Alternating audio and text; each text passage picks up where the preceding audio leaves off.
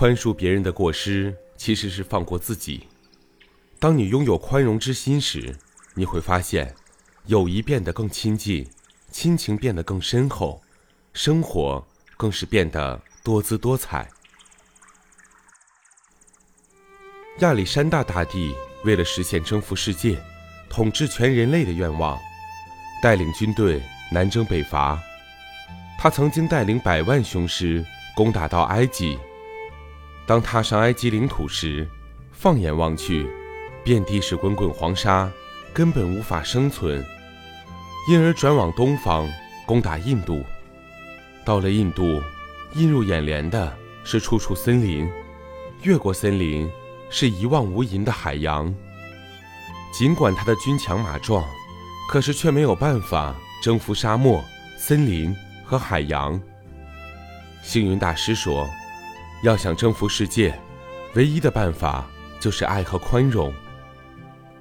如果你心中有爱，能做到爱家人、爱朋友，甚至爱仇敌，那么爱就能把敌人征服。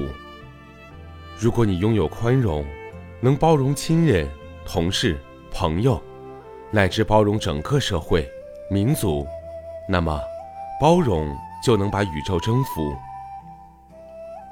赞美博爱，有句谚语：“吃果子要拜树头”，提醒我们在享受丰盛的成果时，要饮水思源，感念一切因缘的成就。身为社会的一份子，我们应当关怀社区，贡献力量，服务大众。社区得到了发展，每个人就都能获益。对社会也一样，如果能主动帮助他人，有待他人，在得到他人回馈的同时，自己不也能受惠吗？台湾属于亚热带地区，很适合榕树生长，在台湾许多地方都可以看到大榕树。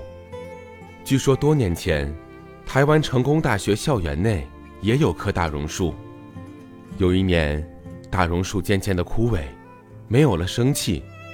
常常在大榕树下运动、乘凉、聊天的居民，很关心这棵大榕树的身体状况。后来，一位国际佛光会的会员发起抢救大榕树的活动。首先，他们去找植物专家来研究这棵大榕树，是因为虫害，还是水养分不够，亦或是天气不合适，导致它即将面临死亡的命运。经过植物专家的研究之后。决定为他设计护栏、加土，进行保护工作。然而这项工作需要相当的经费，于是附近的居民便集资出力，终于把这棵大榕树给救活了。这是一个众缘成就、同体共生的世界，人与人之间是息息相关的，人类与自然生态更是关系密切。人类重视环保。对世间生态付出关爱，大自然也必定会庇荫人类。人类与万物彼此照顾，互有恩惠，只有这样，也才能和谐共处，相安无事。从北京去往南京的飞机上，一个老年旅客因为携带了太多的行李，堵住了走廊。他一件一件艰难地往行李架上摆放着行李。后面的人就那样等着，一个小伙子的座位在机尾附近，他等了半天，见队伍还没有移动的迹象，心中烦躁不已。等到小伙子走到那个老人身边的时候，他还在那里放行李。小伙子很冷漠地向那个老人说了一句：“你知道吗？有这么多人在为了你排队呢。”老人愣了一下，没有说话。可能是小伙子见是一位老人，有些不好意思，转身走了。事后，小伙子说：“我是如此的冷漠，我头一次感觉到自己居然没有一颗爱心。文字真的不能反映出我现在的回忆。虽然那个人也有做的不对的地方，但是我那样冷漠的对待一个陌生人，而且还是一位老人。”难道不也是一种罪过吗？老吾老，以及人之老；幼吾幼，以及人之幼。多么好的一句话！可是，我却没有做到。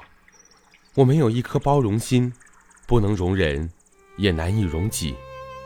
能够醒悟，对于小伙子来说，就是一种爱的精神。他已经有了包容的境界，可是还有更多的人，他们无法体会包容，也无法做到博爱。所谓博爱，就是博大、无私、广义上的爱，是广博的爱，是平等的爱，是没有差别的、没有级别的爱。世界的和谐需要博爱。人类的文明需要包容，个人的进步和成功，更是离不开对别人的理解和关爱。